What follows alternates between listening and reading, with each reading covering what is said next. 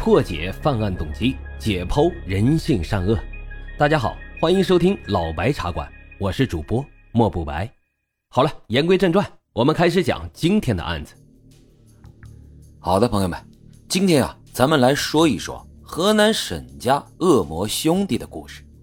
这兄弟联手作案，在咱们前面的案子中也涉及过不少，比如说这东北二王鹤岗幺二八大案，悍匪松德林。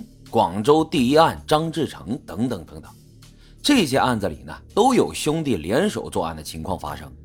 这些兄弟悍匪虽然都做下了滔天的大案，不可饶恕，但是却没有一对兄弟俩能像今天咱们要说的这对兄弟这么残忍，没有人性。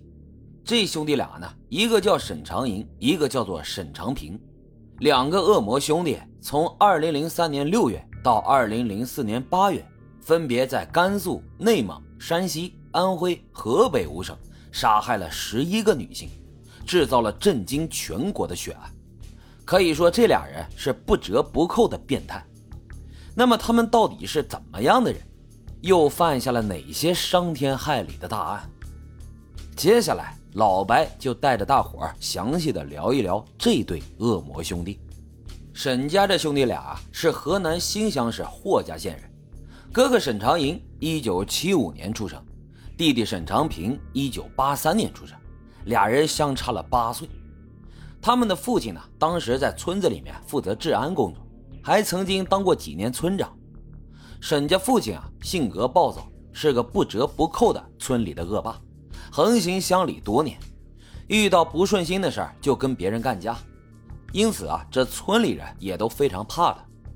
而沈家这兄弟俩也是遗传了父亲的基因。大哥沈长营品质恶劣，在少年时期就打架斗殴、争勇斗狠，并且时常伙同他人一起盗窃。但是因为有父亲的保护，沈长营虽然常年打架偷盗，但是并没有受到什么惩罚。结果导致沈长营也是变得越来越坏，更加无法无天了起来。一九九四年。长大的沈长营终于因为盗窃罪被捕入狱，但是因为数额不大，加上呢他又刚刚成年，最终被判处了有期徒刑两年，缓刑三年。然而这样并没有让沈长营有所收敛。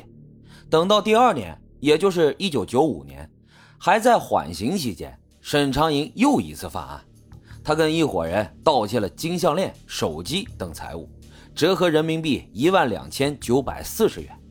这一次，沈长营被取消了缓刑，数罪并罚，执行了有期徒刑三年。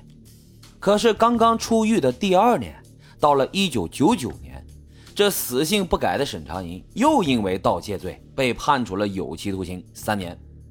二零零二年，沈长营再次出狱。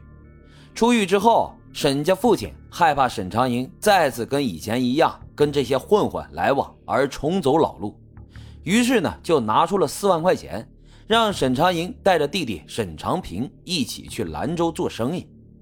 沈长平那时候并没有像哥哥这么多劣迹，只是呢从小就不爱学习，初中毕业之后也就没再上学。俩人来到兰州做起了汽车配件的生意，不过生意并不是那么好做的。这兄弟俩一不懂市场，二不愿吃苦。第三还不懂技术，并且平时的生活还非常奢侈。很快，他们在兰州的汽车配件生意就黄了，还亏了不少钱。到最后啊，兄弟俩人可以说是几乎身无分文，每天只能喝开水、啃馒头。俩人呢还不愿意打工赚钱，于是啊，这俩人不谋而合的就想到了去犯罪搞钱。弟弟沈长平当时提出啊去拦路抢劫。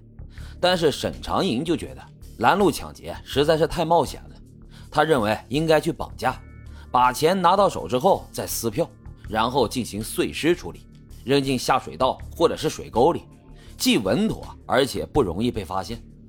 就这样，两个兄弟一拍即合，决定绑架杀人。他们把失足女作为了绑架的首选目标。而为什么要选这些失足女呢？两兄弟认为，这第一。失足女呢，一般都有钱，他们的收入要比这些普通上班族要高得多。第二，这些做皮肉生意的很容易诱骗他们去自己住的地方提供服务，这样更便于绑架和勒索。第三，这失足女属于社会的边缘人物，一般都不会告诉家里自己住的确切位置，就算失踪了，亲戚朋友也不知道他们到底在哪儿，更不知道去哪个城市报案。而他们的老板呢，则因为生意不合法，当然也不会报案。于是，沈长银、沈长平两兄弟开始寻找目标。他们把第一个目标定在了和他们租住在一个院子里的失足女姚某。俩人假意要姚某提供服务，顺利的就将她骗到了出租屋。等到制服之后，沈家兄弟毫不留情的对她拳打脚踢，还用香烟烫这个姚某。最终，姚某实在是坚持不下去了，被迫说出了银行卡的密码。